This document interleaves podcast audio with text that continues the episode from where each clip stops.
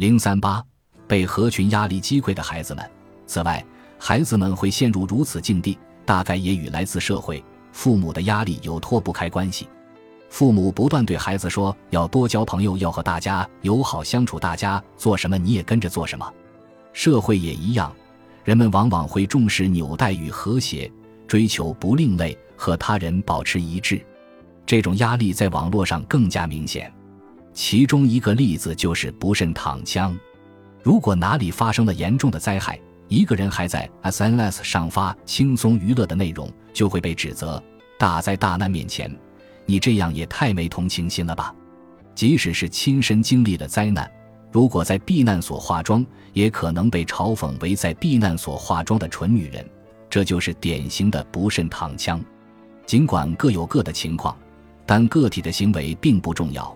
一旦不迎合大家的想法，就会遭到批评，有时还不只是批评，甚至连你的姓名、学校也会被公之于众。如果是企业的话，还可能遭到联合抵制，而谴责的一方还将这种行为视作正义之举，认为排除异己是正当行为，向他人施加宛如来自命运共同体一样的压力。我们再回顾一下前文出现的高中生真由子的话。在 SNS 上面，最重要的一点是不被周围的人讨厌。自己的想法并不重要，重要的是大家希望你是什么样子的，你就得为了那个目标不断努力。他并没有提到网络上不慎躺枪这一专有名词，但表达的内容是一样的。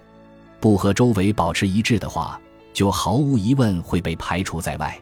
现在的孩子们就活在这样的世界里。在他们拿着手机和同伴一起放声大笑、愉快聊天的背后，是不知何时就会落入地狱的恐慌。可即便如此，他们也无法放下手机，否则就无法生活。要一直和他人保持联系，战战兢兢地揣测团体气氛，想放下却无论如何也放不下来，因此也愈发无法摆脱手机。